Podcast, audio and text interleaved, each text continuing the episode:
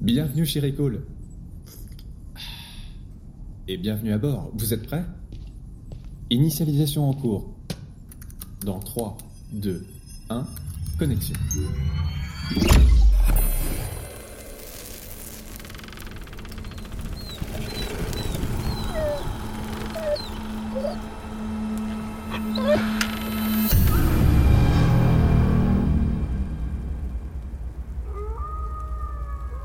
Entendez-vous au loin cette complainte bestiale?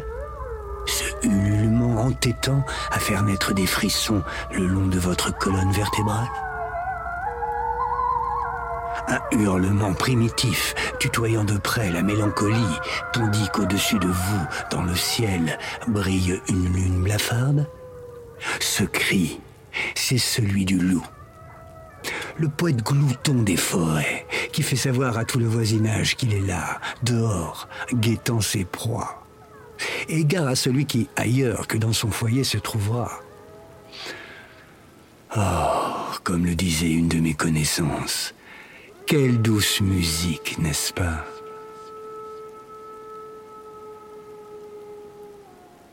Si le loup hante depuis toujours les campagnes et les esprits impressionnables, c'est qu'il est intimement lié au berceau de notre humanité. En particulier lorsqu'il devient homme, endossant la défroque d'une bête hautement plus dangereuse, nos homologues humains. Sous la guise d'un loup, parfois humanoïde, dressé sur ses pattes arrière, le criminel Lupin fait bien plus que de dérober de simples chèvres aux fermiers. Son côté sanguinaire finira fatalement à le pousser jusque dans les chaumières, où il lui plaira de se repaître d'un enfant ou d'une crémière bien en chair. Hommes et loups ont souvent cohabité dans les grands mythes fondateurs du monde. Dans la Rome antique, par exemple, période où les fondateurs de Rome, Romulus et Rémus, furent en partie élevés par une louve ou dans les mythes grecs, où le roi de l'Olympe, Zeus en personne, changea le roi d'Arcadie, Lycaon, en loup après que ce dernier eut l'affront de lui présenter un plat de viande humaine pour se sustenter.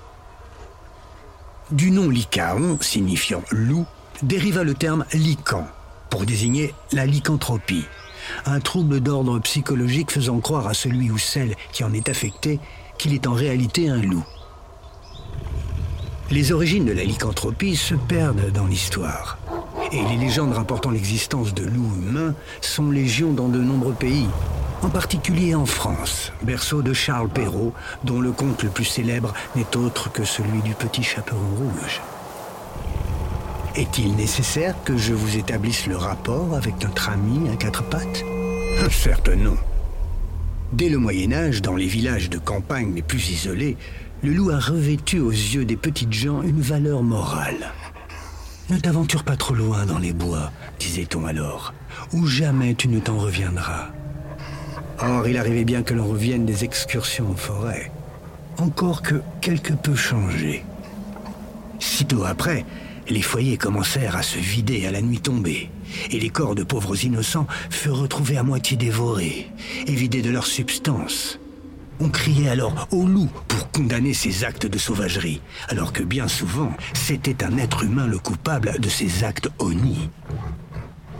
Une fois le meurtrier retrouvé et après mûres enquêtes, en particulier d'une église très prompte à condamner, on accusait le fautif de sorcellerie avant de le condamner au bûcher.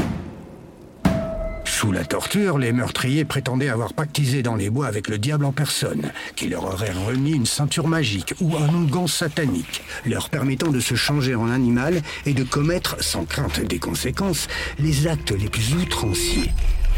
Le loup entrait ainsi incognito dans la bergerie.